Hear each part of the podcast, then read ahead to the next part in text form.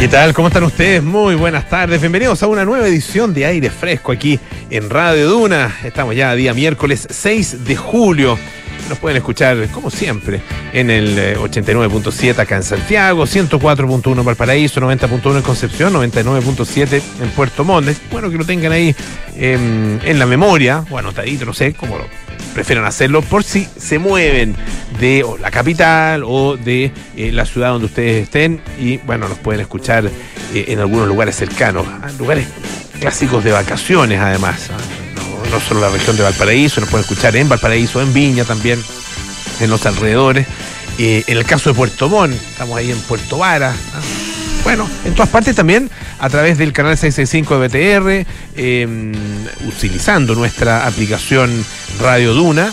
Uh, úsenla, bájenla, ténganla ahí en el celular, siempre, siempre eh, pueden escucharnos en, eh, también en cualquier lugar donde se encuentren, lo mismo que en duna.cl, donde está toda nuestra programación y también están nuestros podcasts, lo mismo que en Apple Podcast, Spotify y las principales plataformas de podcast.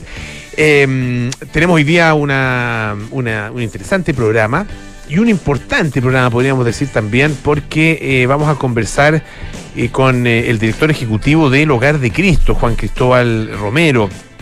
Fíjense que el Hogar de Cristo tiene un, déficit calculado para este año de unos 500 millones de pesos. Ah, y claro, se vieron muy afectados por la pandemia, tremendamente afectados por la pandemia en términos del aumento de sus costos, eh, de sus gastos permanentes y también eh, una baja en eh, la recaudación ah, y, en, los aportes, las donaciones. pero sobre todo en el último tiempo se han visto afectados particularmente por el alza del costo de la vida. Ah, eh, el aumento del IPC y la inflación que tiene un impacto en la vida de todos nosotros, pero imagínense una institución ah, que está a cargo, tal, como lo dicen ellos, de los más pobres entre los pobres. Y también, eh, como todos los días miércoles, estaremos con Alejandra Mulé y sus sabores frescos un ratito más. Pero partimos, por supuesto, con María José Soto y lo que ha estado pasando en, eh, en la actualidad. Sí, recomendaciones ¿Cómo? para No, todavía no. Pues, Todavía un ratito no, más. le dio hambre al Richie. Yo creo. Te lo Sí, aseguro. pues, ¿Cómo estás, José? Bien, ¿y tú? Bien, también. ¿Todo bien? Bien, sí, sí, sí, sí. Ya. Sí, porque, porque tengo ganas de que no. No, No, no, ah, ya. no, de que sí. De hecho, Ya. tienes cara de. De que sí, de que está todo bien. Sí, de que estás Sí, hay que ponerle al mal tiempo buena cara. Exactamente. Además que el mal tiempo ahora es bueno. Eh, Bueno, me, nos conviene, me, dices refiero, me tú. refiero a la meteorología. De todas maneras. Oye, ¿te ha tocado mucho debate ahí en, en cómo, no sé, por tu familia, amigos, por el tema prueba o rechazo, no? Algo, pero no sé, yo, yo soy medio evitativo, la verdad, para serte bien franco. Me da un poco lata. Es que Te alata como hablar del. Sí, sí, es que ya todo, o sea, por lo menos la gente que yo conozco, en, en general tiene ya sus opciones ya tomadas. Ya se decidió. Ya se decidieron. Entonces, eh, hay- ahora, hay, hay un tipo de personas a los que les gusta mucho, aunque tengan la opción tomada y sepan que tú también tienes tu opción tomada, les gusta esa discusión. Tratar de convencerte. Eso es, lo, eso es latero. El latero. Y, o- y claro, entonces la argumentación, la contraargumentación, y todavía empieza a dar un poquito de lata. Prefiero leer tranquilamente eh, el- la ¿El propia texto? constitución, Sí. y las opiniones de muchas personas a las Pues- que yo les doy eh, eh, cierta eh, credibilidad y autoridad Claro. para hablar de algunos temas, y ahí, ahí, ahí me quedo. A mí me está pasando, o sea, en mi entorno, y incluso yo, la verdad, no voy a hablar por otro, hablo por mí misma, que uno está leyendo el texto, o muchos están leyendo el texto para reforzar la decisión que tomaste en el fondo. O sea, no es, yo creo que no es que el texto te va a decir, yo antes votaba pro y leo el, el texto Ah, y me digo, ¡ay, cena". no, rechazo! O al revés, claro. votaba rechazo, ¡ay, no, en realidad! ¡Qué gran constitución! ¡Apruebo! Estoy, he estado equivocado todos estos meses. Yo creo que no, es como un poco para tener más argumentos Sí, que pues. validen tu postura frente a, a los que nos gusta conversar un poco del tema. Entonces yo creo que está medio cocinado también. Sí, pues hay, hay un eh, escritor, yo creo que, que es psicólogo, como psicólogo social, una cosa así, John, Jonathan Haidt.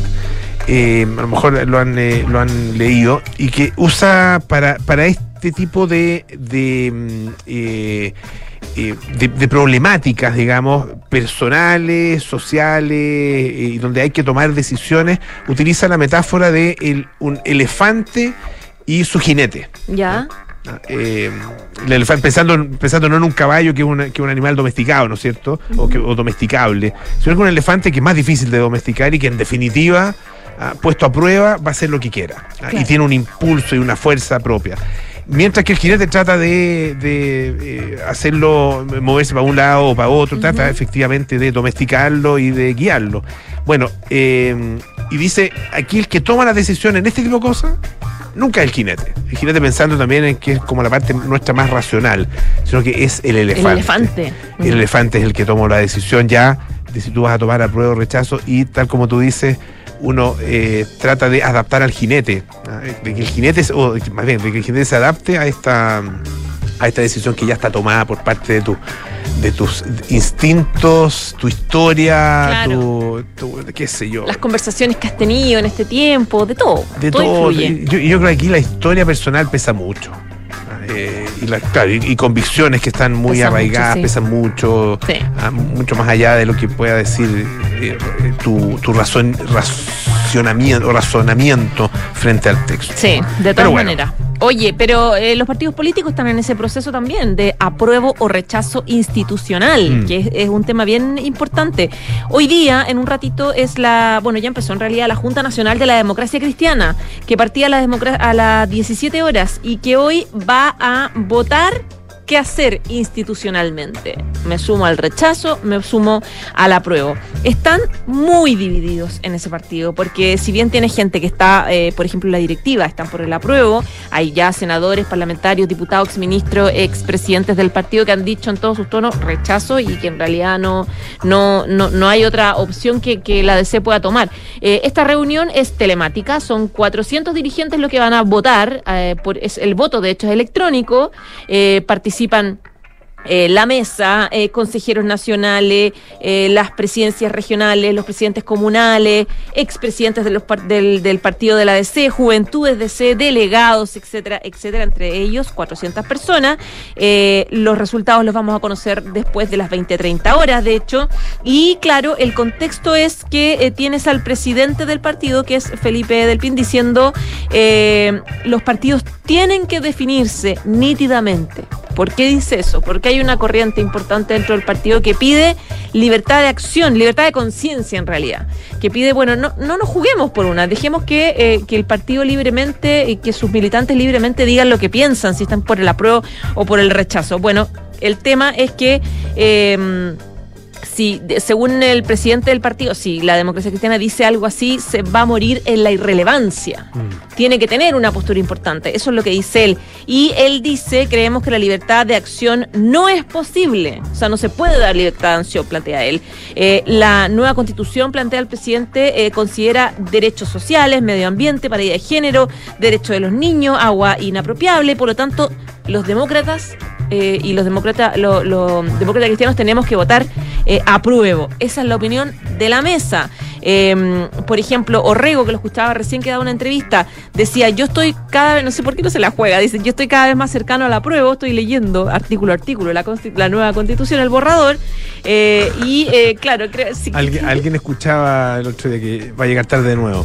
Claro, sí, yo creo que ya debería fallar tarde, sí, alguien dijo eso. Eh, y eh, pide, eh, pero también está por el tema de la libertad.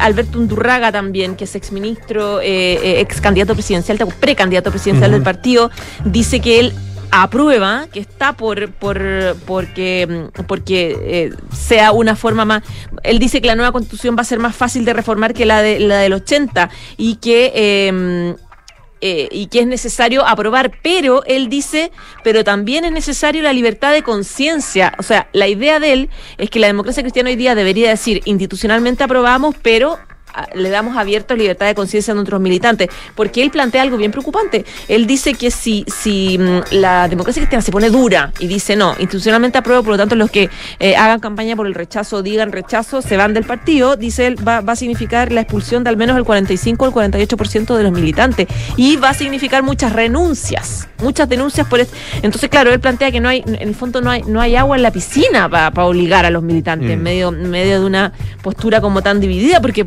no sé, pues por el rechazo ya tienes a la senadora Jimena Rincón, al ex senador Ignacio Walker, al senador Matías Walker, eh, al em, los a expresidentes de la democracia cristiana, como Juan Carlos Latorre, como Ricardo Ormazábal, que dio una entrevista el fin de semana donde él decía que ser progresista eh, no es eh, votar cosas que le hagan mal a Chile. Esa es su postura, por lo menos.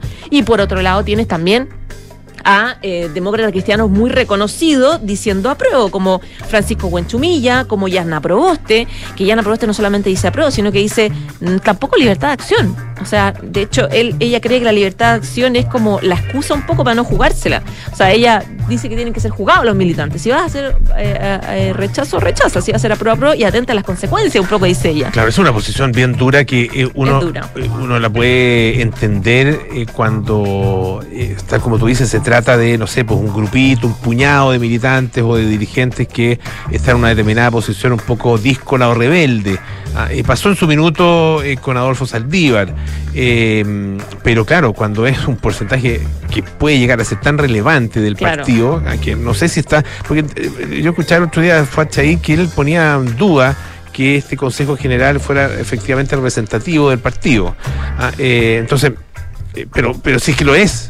Va a haber probablemente un porcentaje importante que va a estar efectivamente por la opción minoritaria. Entonces, obligar a que todos, eh, o sea, ob- obligar y prohibir al mismo tiempo, obligar a todos a votar de una deter- determinada manera, hacer campaña en una determinada línea y prohibir, prohibírselo al resto, eso va a llevar Suena difícil, es como que no hay, in- no hay, no hay piso para algo indefectiblemente, así. como dice, a la, a la división del, del partido. Claro, Se suman también, eh, José, em, lo trae ex ante, ya, eh, que em, habla de Belisario Velasco. mira. Ah, el ex ministro Belisario Velasco y dice y otros dos sobrevivientes de los 13 dirigentes de C que firmaron el 11 de septiembre del 73 una carta condenando el golpe. La famosa Ah, carta. La famosa carta, ¿no es cierto?, que era contraria a la opinión mayoritaria del, del partido. Eh, van a dar a conocer, dice Exante, en los próximos días su inclinación por el rechazo. Ah, también el expresidente eh, Eduardo Frei Ruiz Tagle prepara una misiva en esa línea que sería divulgada el jueves o viernes. Se sumaría Mira. entonces el expresidente Eduardo Frei, eh, que no sorprende tanto, para ser bien, No, bien claro. sincero, pero el caso de Belisario Velasco sí, pero él es de los, de los chascones. Era de los Era chascones. de los chascones. Oye, mira, Matías del Río me escribe y me recuerda un poquito de historia de la DC, que el 38 la falange nace de una división, porque el Partido Sí, Conservador Partido no le permitían a los jóvenes elegir libremente eh, por Pedro Aguirre Cerda en vez de Gustavo Ross. O sea, Ross era liberal y eh, Pedro Aguirre Cerda era radical. Sí. Y después si- siguieron desmembrándose ah, algunos otros movimientos también Exacto. desde la democracia cristiana que ha estado. en- bueno, en cada una de estas de estas intríngulis históricas ha estado al borde de la división.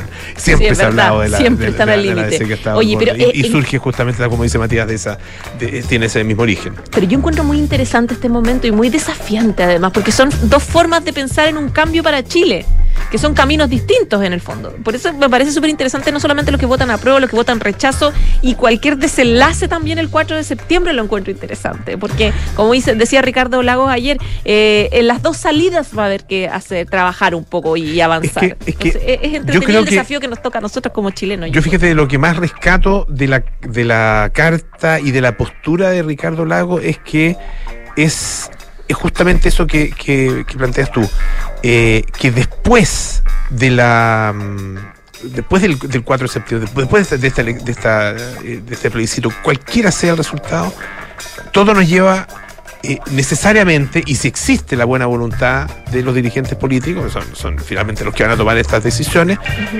eh, todo nos lleva a un camino de encuentro, a un punto de encuentro. Son, son caminos que pueden parecer muy divergentes, pero en definitiva son convergentes, o tienen que ser convergentes, porque si no, si no es, es invivible. Eh, un país donde exista una, una división de, este, de esta clase Claro. eh, tan en blanco y negro. Entonces, ¿dónde, no, el blanco y el negro se encuentran en los grises. Sí. Ah, ese es, el, ese, ese es, el, es el- el- el campo, ¿no es cierto?, donde se puede producir esta, este, este encuentro y donde se puede producir ese diálogo. Entonces, todo nos lleva a eso. Así que hay, como digo, buena voluntad. Si no, Sí. nos vamos dirigidos al desastre. Y en paralelo avanza esta propuesta también de rebajar cuatro séptimos en el quórum para cambiar la constitución. RN, todos los diputados, la bancada RN, que es la más grande, se comprometió a aprobar, a, eh, eh, votar a favor. Entonces, claro, va también la tercera vía avanzando en caso de cualquier resultado de- del 4 de septiembre. Entretenido, nos tocó la, la- la época de la crisis. Sí, pues. Varias que, bueno, ya llevo varias en el, en el cuerpo. No es que yo haya sido protagonista ninguna, pero, pero, pero sí eh, hemos vivido varias, varias, en la historia. Para sí. contar Sí. a los nietos. Sí, ten- tener más de 50 años en este país eh, hace que hayas vivido cosas bien interesantes. en la Importante, vida, sí. Ya, pues, José. Ya, un abrazo. Muchas gracias, ah, que estés muy bien. Chao. Oye, eh, una- un temita que, que, eh, también es interesante, no como nuestra política, por supuesto, pero tiene que ver con Japón. Fíjense que eh, en Japón eh, actualmente hay un castigo eh, en relación con eh, los insultos online o insultos en línea a través de internet o de, de redes sociales, etcétera, que sean abiertas al público. eh, y se va a eh, ampliar el espectro de esta ley y sobre todo se van a aumentar las condenas. Hoy día existe una, una pena en el caso de, que una persona eh, comprobadamente haya, por ejemplo, insultado a otro, ah, eh, lo haya calumniado, lo haya injuriado. Bueno, existe efectivamente una, una pena de 30 días de prisión y 10 mil yenes, que son alrededor de 75 dólares. Ah, Como está fácil hoy día sacar el cálculo, 75 lucas prácticamente. Eh, es- es lo único bueno el dólar a la luca, que es fácil sacar la, eso, eh, facilita las matemáticas, pero bueno. eh, no hay que alegrarse de, una, de, lo que en definitiva es una, una muy mala noticia. Pero bueno, a lo que voy es que eh, se va a, mm, eh, poner en marcha, digamos, poner en práctica esta nueva ley donde los insultos en línea, las injurias, calumnias, etcétera, pueden ser multados hasta con 300 mil yenes, o sea, 2.200 eh, dólares. Ah, saquen ustedes los cálculos, es harta plata. Sí, pues, pues son, eh, a ver, son a Luca son 2.200.000 pesos. Una multa de 2.200.000 pesos no deja de ser. Y eh, claro, y además, bueno, puede llegar hasta un año de prisión ah, en el caso de ser encontrado culpable.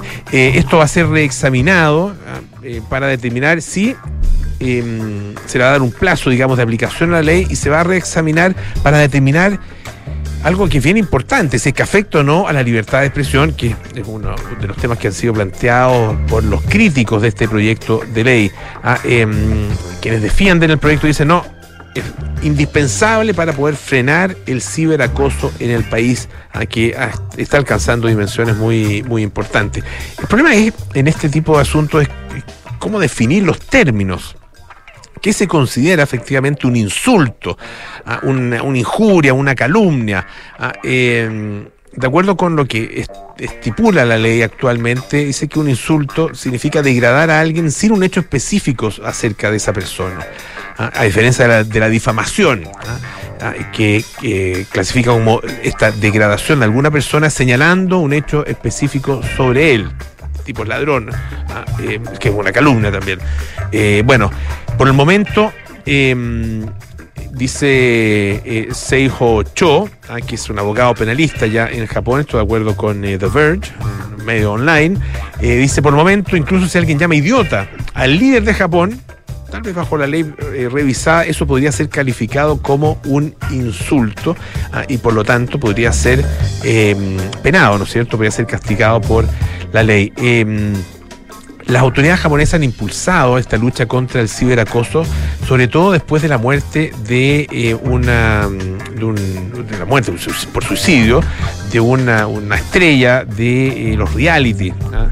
Eh, Hana Kimura, que fue objeto justamente de eh, abusos por internet. Su madre presionó para que se adoptaran políticas eh, más estrictas contra el ciberacoso, esto después de la muerte. Hay algunas investigaciones que muestran que hay una relación efectivamente entre los comportamientos suicidas y el ciberacoso.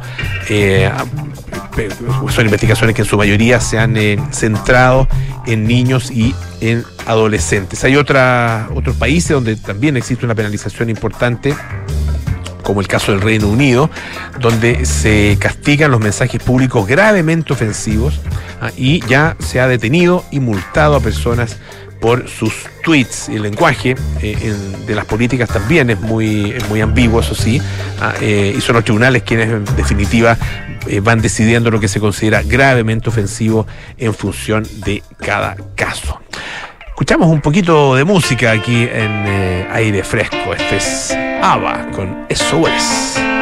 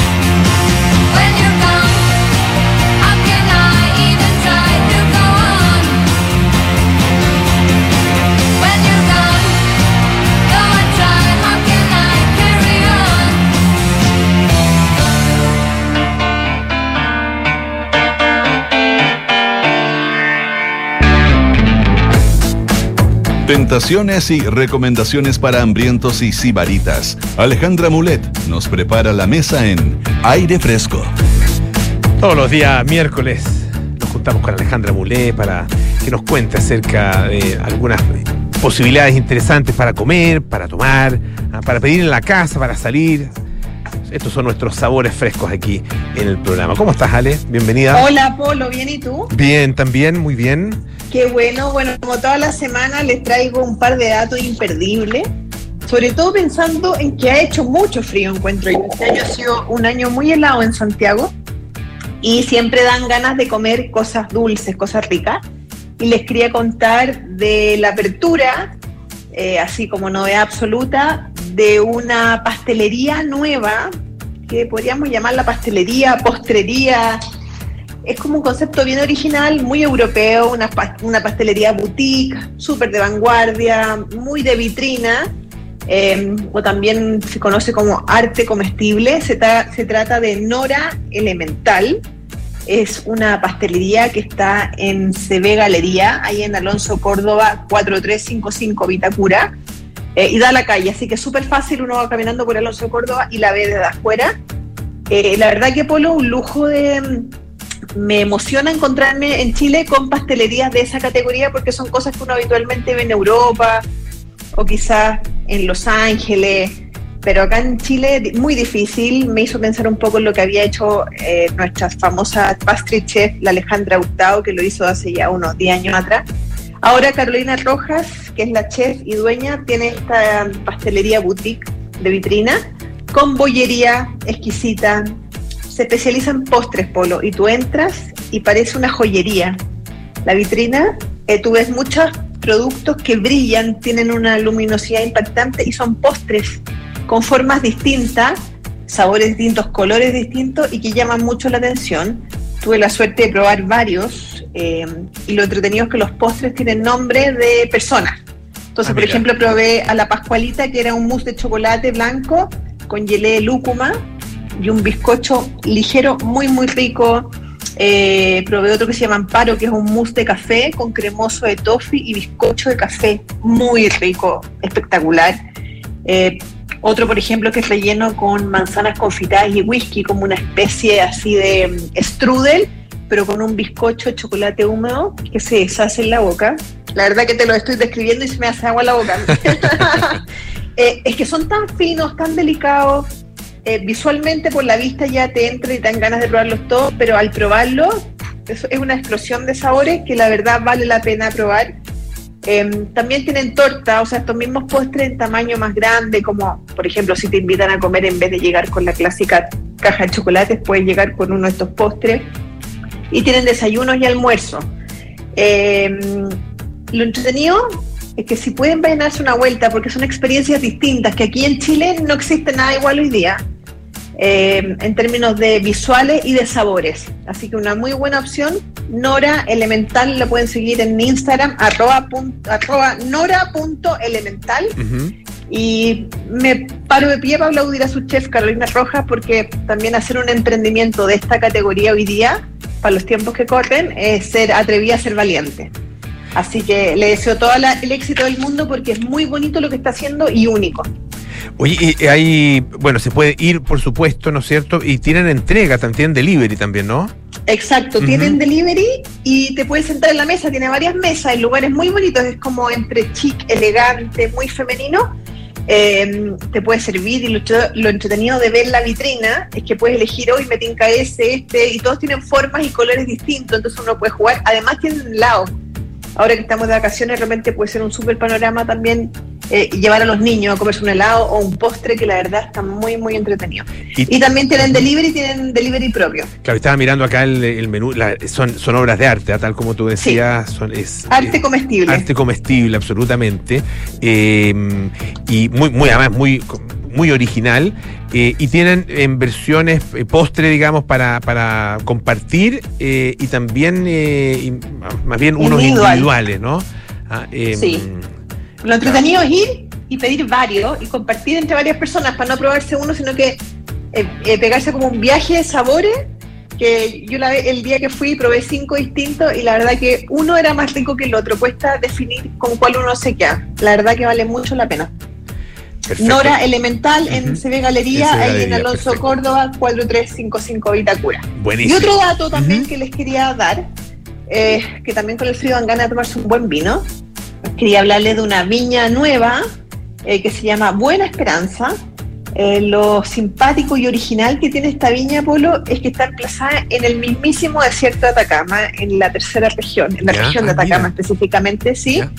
Están en la puerta entrada del Valle del Huasco, a 35 kilómetros del Océano Pacífico, y su dueño es Daniel Llorente, que es, él es muy famoso en la zona porque han sido mm, eh, agricultores de toda la vida, y él tomó un campo que dejó su papá y se puso a plantar eh, viñas con el concepto de crear vinos distintos, porque finalmente acá en Chile estamos acostumbrados a lo mejor a tomar vinos de la zona central, eh, un poquito más al sur, que Claro. el terroir, clima más o menos son similares. Pero lo que está logrando Daniel, gracias al terroir en donde está el clima y la geografía, está entregando vinos, o está logrando producir vinos de notas especiales, distintos, unos chardonnay, eh, mucho más intensos en, en color y aroma que un chardonnay de la zona central del- de la zona costera aquí que estamos acostumbrados. Ujú. Actualmente eh, tiene una producción de 28 mil litros y tiene cinco etiquetas, por decirlo así, cinco cepas. Uno que es un Pinot Noir, un Chardonnay, un Chardonnay Gran Reserva 2020, tiene una mezcla tinta bien entretenida y tiene un Rosé 2021. Eh, a mí en particular me gustó mucho el Rosé y me gustó mucho la mezcla tinta. Eh, son vinos que están a la venta en la misma tienda de la viña o también a través de su sitio web que se llama www.buenaesperanza.cl.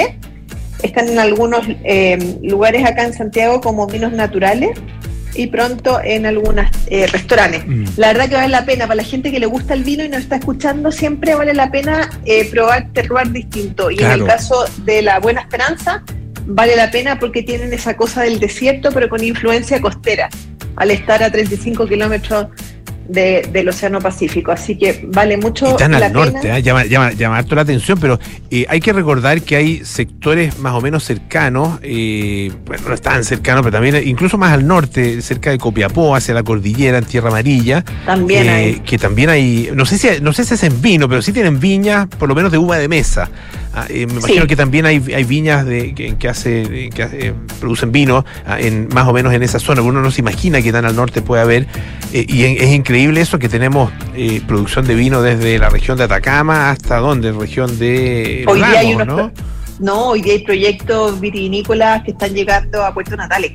A Puerto Natales. sí, hay unos proyectos. Hay- imagínense. Sí, hay un proyecto de la vía de Matetich que creo que el más austral que están ahí trabajando Wow. en Natales y hay otro que está eh, de los lagos pero hacia el interior. Ajá. Y bueno, acá pionero en la zona de Atacama fue la viña Ventisquero, que ellos tienen varios vinos que producen ahí también Ah, en el. Huasco. Ajá. Eh, y un poco los vinos que estaba produciendo Buena Esperanza eh, seguían en esa base, por decirlo así, que el fondo si Ventisquero pudo, Claro. hace no sé, 15, 20 o 10 años atrás que están ahí, ¿por qué nosotros no? Ujú. Es una súper buena mm, atrevimiento también, otra mm, familia, otro matrimonio que se atreve a, a emprender en una zona mm, poco habitual para lo que conocemos nosotros como representativo a lo que es el vino chileno, pero que está dando súper buenos resultados con vinos distintos, especiales, que vale mucho la pena probar.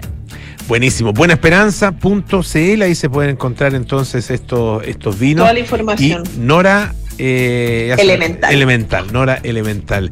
Alejandra Mulé, Sí. muchísimas gracias. ah, Un beso grande, que estés muy bien. Gracias, Polo. Cuídate, que estés bien. Chao. Con sabores frescos aquí en el programa. Eh, Ale Sabores y Más es el Instagram de Alejandra Mulé para que la sigan. ¿Estás buscando casa o departamento para arrendar? ¿Por qué no comprar en Inmobiliaria FG? Que te entrega un apoyo de hasta el 10% del pie, un plan de pago a tu medida, entre muchos beneficios más. Descubre estos más de 25 proyectos a lo largo del país en inmobiliariafg.cl. Y reservar tus vacaciones de invierno en Hotel Termas Chillán es reservar los mejores recuerdos, es reservar momentos inolvidables en familia, es reservar todo lo que significan unas vacaciones de invierno en un lugar simplemente excepcional. Haz tus reservas en reservas termaschillán.cl o en termaschillán.cl. Hacemos una pausa y volvemos con más aire fresco. Esto es Radio Duna.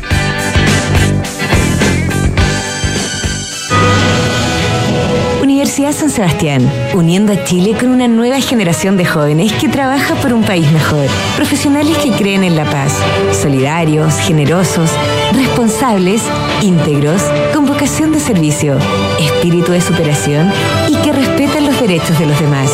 En la Universidad San Sebastián, nuestra misión es educar en la razón, la verdad y la virtud. www.uss.cl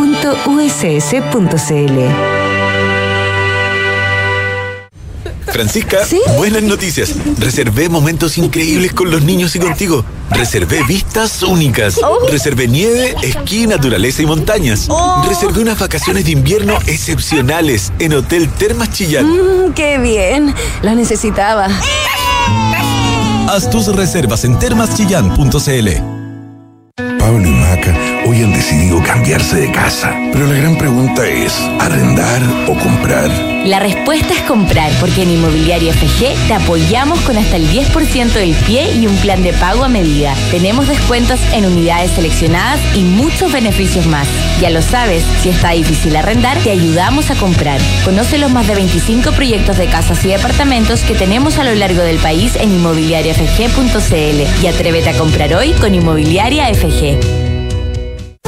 Enfrentar el cambio climático es tarea de todos. Duna, por un futuro más sostenible.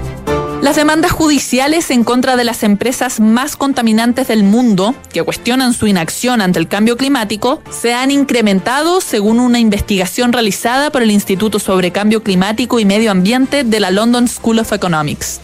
Las demandas judiciales se han más que duplicado desde 2015 y cerca de una cuarta parte de los 2.000 casos registrados hasta la fecha se presentaron solo en los últimos dos años, siendo la industria de los combustibles fósiles la más cuestionada por los activistas.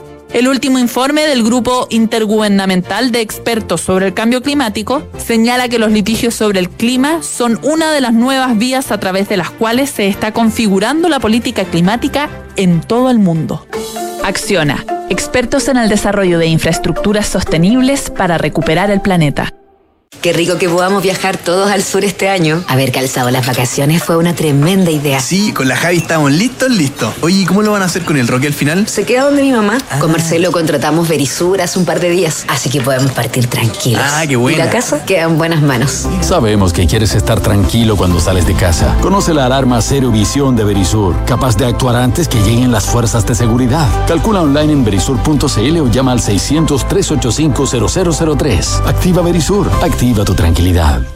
Ahora que hay ciclovías, voy en bici para todos lados y llego a la puerta de mi casa. Me encanta salir al parque. Ahora está lleno de juegos. Viviendo acá, tengo el banco al lado. Ya no tengo que ir al centro. Cuando pensamos una mejor ciudad, la planificamos y la hacemos realidad. La Cámara Chilena de la Construcción te invita del 5 al 7 de julio a la undécima versión de la Conferencia Internacional de Ciudad. Un espacio de colaboración donde expertos conversarán sobre cómo avanzar en soluciones que nos acerquen a la ciudad que queremos. Participa en www.conferenciaciudad.cl. tele.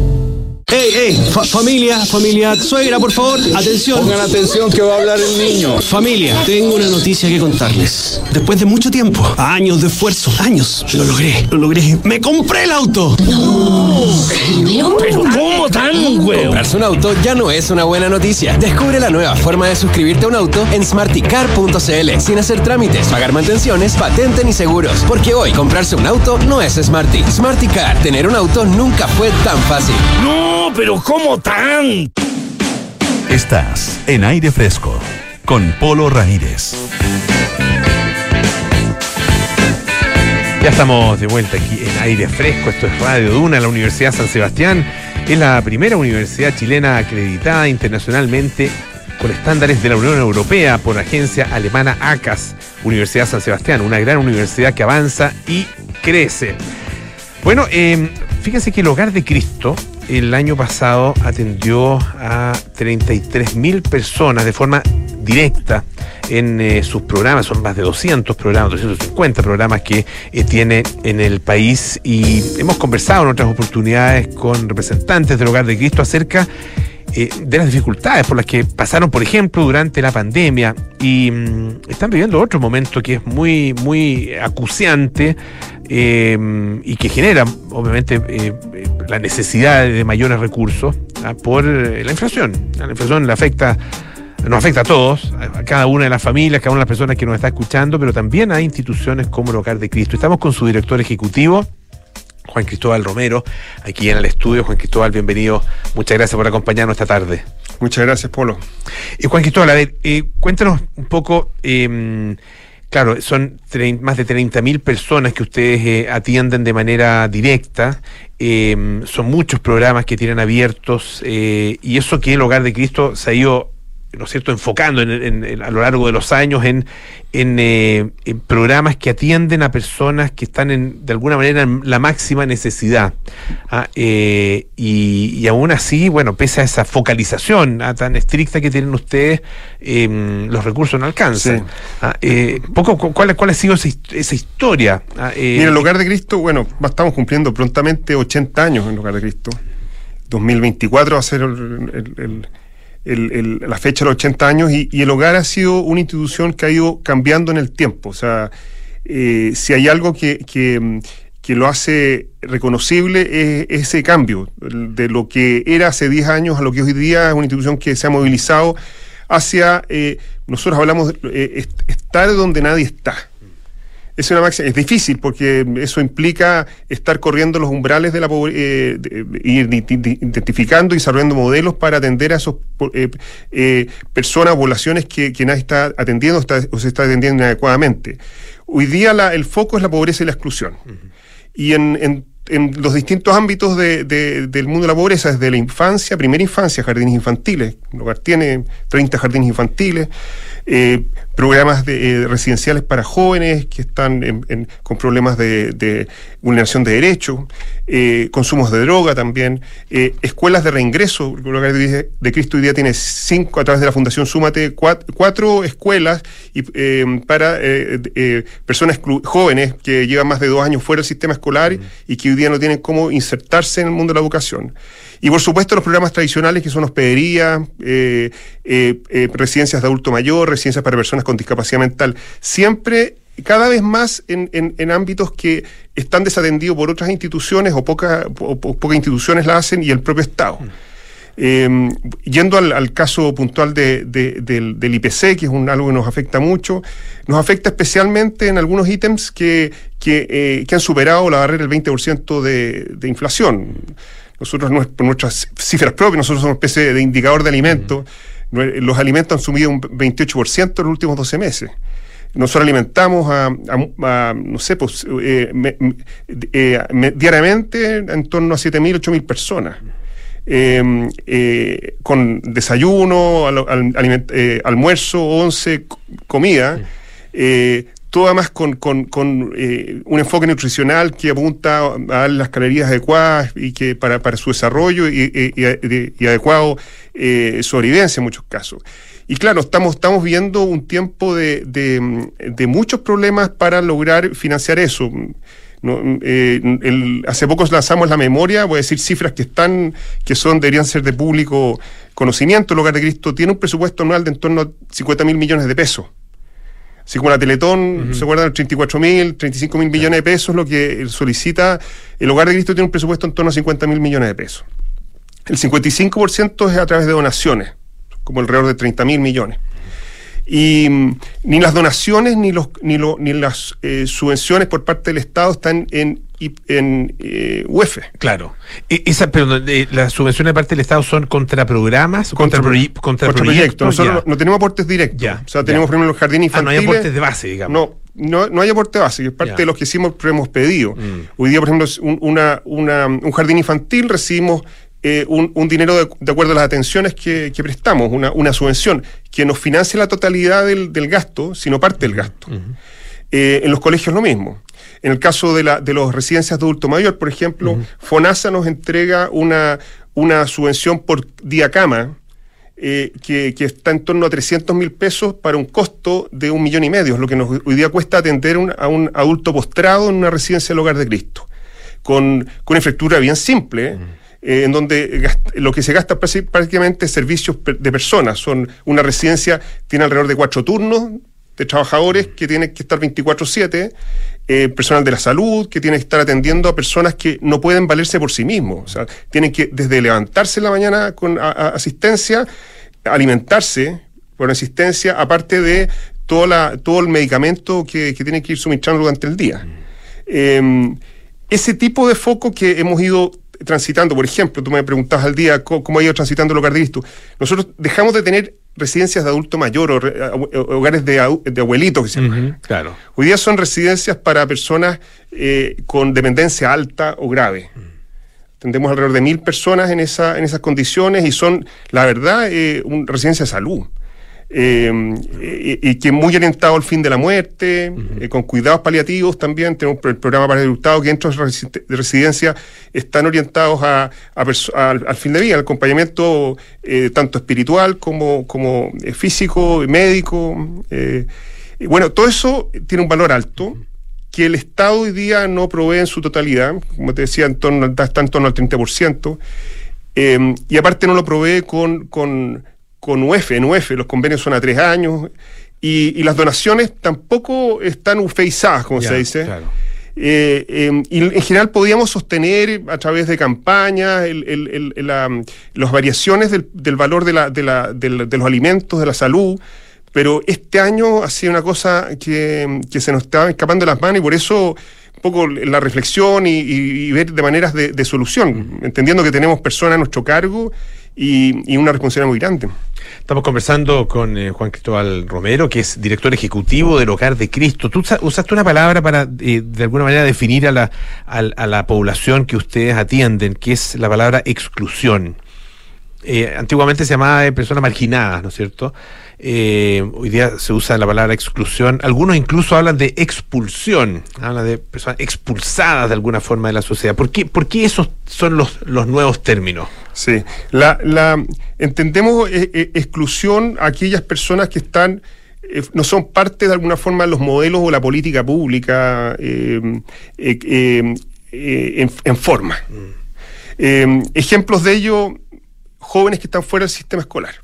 En general, la política educacional está pensada para aquellos que forman parte de los colegios, no los que están fuera. Claro.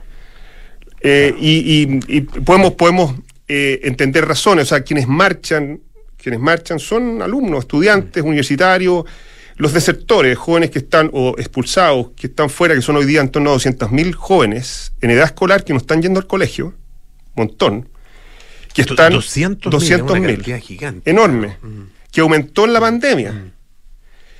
Hoy día no hay modelos, el, el sistema educacional no tiene modelos activos para incorporar a esas personas y hacer un tránsito adecuado en su vida escolar. No hay. No, eh, no, eh, son, además son jóvenes que tienen muchos de ellos edades sobre los, no sé, pues, inadecuadas a su, a su nivel educacional. claro. Entonces una persona, no sé, pues 16 años que necesita cursar cuarto básico. Mm. El colegio no está pensado para eso. Eh, hoy día el Hogar de Cristo tiene cinco, cuatro colegios. Fusionamos uno a propósito de la, la- de la crisis de la pandemia. Tuvimos que fusionar dos colegios en uno. Eh, y esos colegios son eh, colegios que tienen, digamos así, la patente de educación de adulto, porque nos permiten hacer dos años en uno. Ya. Y hemos desarrollado un modelo para utilizar esa, esa, esa, esa eh, modelo educacional que, que está permitido para orientar la educación a jóvenes y niños de 12 años, utilizando modelos de educación de adultos, para tener dos años en uno y acelerar su educación y sacar rápidamente eh, a ellos dentro del, o sea, eh, atenderlos adecuadamente. Nos llega una subvención por ser eh, colegios de, de- adultos de 80 mil pesos. Y son modalidades que son las estándar, por ejemplo, de dos profesores por aula. Son jóvenes que tienen muchos problemas de, de- de aprendizaje, eh, vienen de círculos mu- muy difíciles, ha- eh, eh, han ha perdido las habilidades básicas de, de la educación, requieren mucho apoyo. Bueno, y la diferencia, viendo el tema de que, que nos convoca, eh, de la matrícula, que es una matrícula en torno a 300 mil pesos, lo que nos cuesta hoy día un joven en esas condiciones, la paga la- el, el- el- el Hogar de Cristo a través de sus propias donaciones. Es un ejemplo. No hay política pública adecuada. En general, nosotros tenemos que cofinanciar lo que existe disponible por parte del Estado para llegar a poblaciones más eh, que requieren mayor atención, modelos mucho más especializados, más difíciles de, Y, en el caso de, la- de las donaciones, eh, porque claro, sabemos qué ha pasado con, eh, tú nos explicabas lo que ha pasado con las subvenciones y de qué manera se entregan, pero ¿qué pasa con las donaciones? Eh, ¿Quiénes están donando hoy día eh, y qué ha pasado con, eh, con cuál ha sido la evolución en el último tiempo? La- las donaciones, a ver, el, el, el- el Hogar de Cristo tiene un modelo distinto al, al de la Teletón, que es lo más tradicional. Mm. O sea, la Teletón, por lo que yo entiendo, mañana me voy a reunir con el director ejecutivo de todo esto a, a conversar sobre este mismo punto. Dentro de los otros puntos que seguramente van, van a aparecer. La Teletón yo entiendo que la principal fuente, en torno a 70 se estima, son la campaña anual. La campaña anual, claro. De, Sí. de- de recaudación de fondos. Y, o sea, se juega en el año en eso y por, todo- por eso es tan importante el aporte. Mm. Claro. Es clave para, para, el, para el sostenimiento de programas vitales. eh, yo creo que tienen 30.000 personas, o sea, es, un- es algo bien importante lo que se le toma. Bueno, en lugar de Cristo, en cambio, el modelo es otro. El modelo es a través principalmente de aportes mensuales, pero un promedio de 7 mil pesos, y, y hoy día aportan 320 mil personas, todos los meses. De todas las clases sociales es una radiografía de lo que es Chile, o sea, desde, desde gente que aporta eh, donaciones importantes mensualmente a través de descuentos de tarjeta de crédito, cuenta corriente, eh, tarjetas de, de- de- eh, Falabella, qué sé yo, no, no, no sé quién, quién, quién auspicia acá, pero bueno, ese tipo de cosas, eh, cuentas de la luz, pero también a través del- del- de algunos bancos, cuenta vista, eh, em, y, la, y, pero- y cada vez menos el, el- el aporte tradicional que era eh, una persona que iba a retirar un- una la donación a su casa. Ya. Pero el modelo es mensual. Es mensual. eh, mensual. Los medios de pago han mejorado la, la recaudación. O sea, tenemos recaudaciones altas, 96% de nuestros socios Ah, están mira, apagando, altísimas, producto de las modalidades de pago que Ya. hay. Eh, y la y la y la cuota se ha mantenido, como te digo, en los últimos tres años en torno a 7 mil pesos. Eh, estamos tratando de hacer que algunos socios se cambien a UF.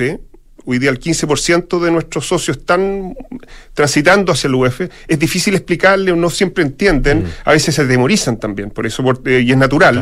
Pero sería el modelo ideal. Por eso hago, tal vez una de las cosas que estamos tratando de hacer es, es persuadir, lograr convencer, dar, dar confianza y tranquilidad de que ese modelo es adecuado para lo que para, para, para sostener el hogar de Cristo. En eso estamos.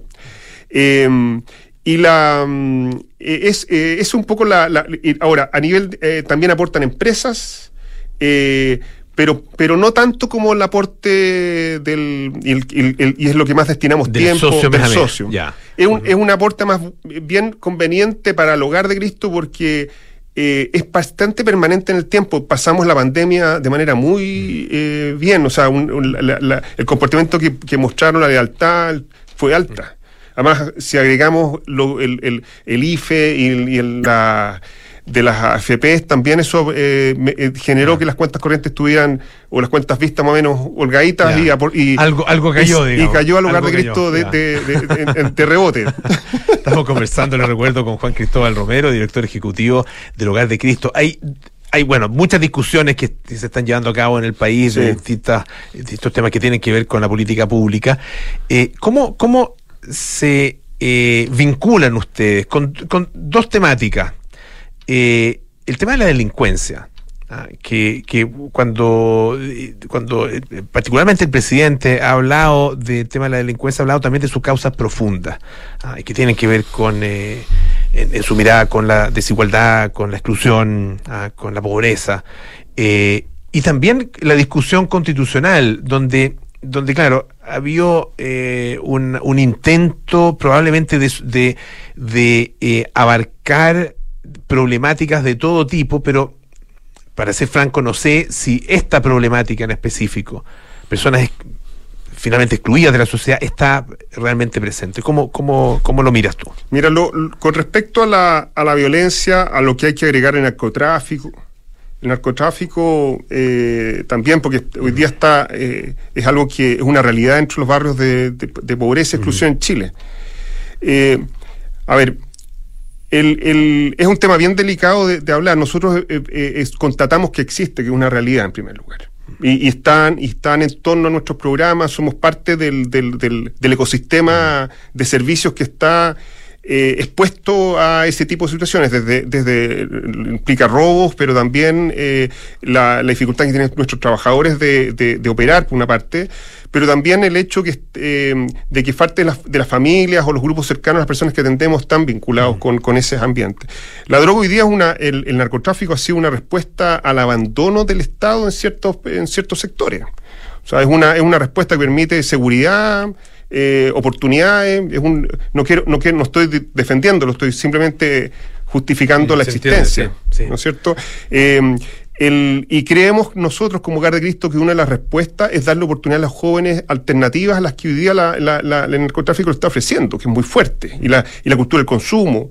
Eh, por eso creemos firmemente que la reescolarización es fundamental.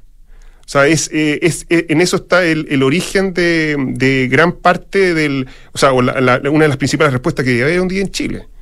Y, no, y son jóvenes que hoy día no están fuera del foco desde esa materia y se les trata como delincuentes. Puro y duro. Cuando lo que hay en el fondo es una, un derecho que está siendo vulnerado, el derecho a la educación, a tener la oportunidad a, de- con- con- a través de un, de un modelo educacional acorde a sus necesidades. eh, eh, creemos, por eso estamos muy, muy eh, eh, preocupados de, de que, de que no se haya puesto el foco como nosotros prevíamos en este, estos últimos años al foco de la reescolarización. y tampoco, y, y- y hay una, para terminar, hay una, hay una ley que se, que se aprobó hace dos años, la, una modalidad nueva de reescolarización, de reinserción escolar, que no tiene presupuesto y no, y no tiene, hoy día está, está, es letra muerta. Juan Cristóbal Romero, director ejecutivo del Hogar de Cristo, muchísimas gracias por estar esta tarde acá en eh, Aire Fresco. Y la página web es bueno recordarla, hogardecristo.org, ¿no es cierto? O, o punto .cl. Punto CL. Hogardecristo.cl, Sí, tal cual. sí. Y ahí se puede, por supuesto, colaborar y convertirse en socio, que es muy importante. Muchas gracias, Juan Cristóbal. A ti, muchas gracias. Ya nos vamos, viene cartas notables con Bravo el Espejo, nada personal con Josefina Ríos y Matías del Río, terapia chilense con Arturo Fonten, María José Ochea y Pablo Ortúzar, sintonía crónica Epitafios con Bravo el Espejo y Rodrigo Santa María. Y nosotros nos juntamos mañana a las 6 de la tarde para más aire fresco. Que esté muy bien, chao, siguen en Radio Duna.